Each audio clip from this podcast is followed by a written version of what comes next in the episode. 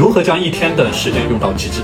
今天分享给你四个时间管理的锦囊，为你创造出更多的自由时间，摆脱加班。